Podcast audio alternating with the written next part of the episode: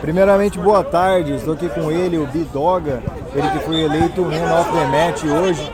Bidoga, você fez dois gols, ajudou bastante sua equipe. Eu fiquei sabendo que houve aí um acessório da sorte que te ajudou também.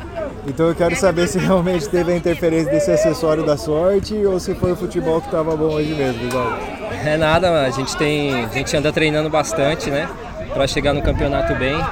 E graças a Deus a gente conseguiu, né, o, o objetivo que a gente veio aqui, que é conseguir os três pontos e fechar a primeira fase bem no campeonato, né? E é isso, vamos dar continuidade agora. Legal, foram no total de cinco jogos, até o momento foram três vitórias e duas derrotas, já somando a vitória de hoje. Sim. Então, como que você vê agora a sua equipe e, a, e agora o decorrer da competição com a nova fase?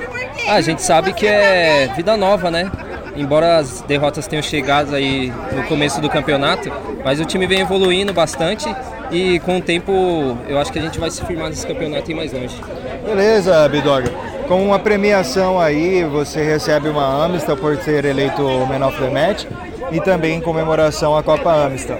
Muito obrigado pela sua entrevista, Bidoga. Obrigado, hein? Valeu, Amstel.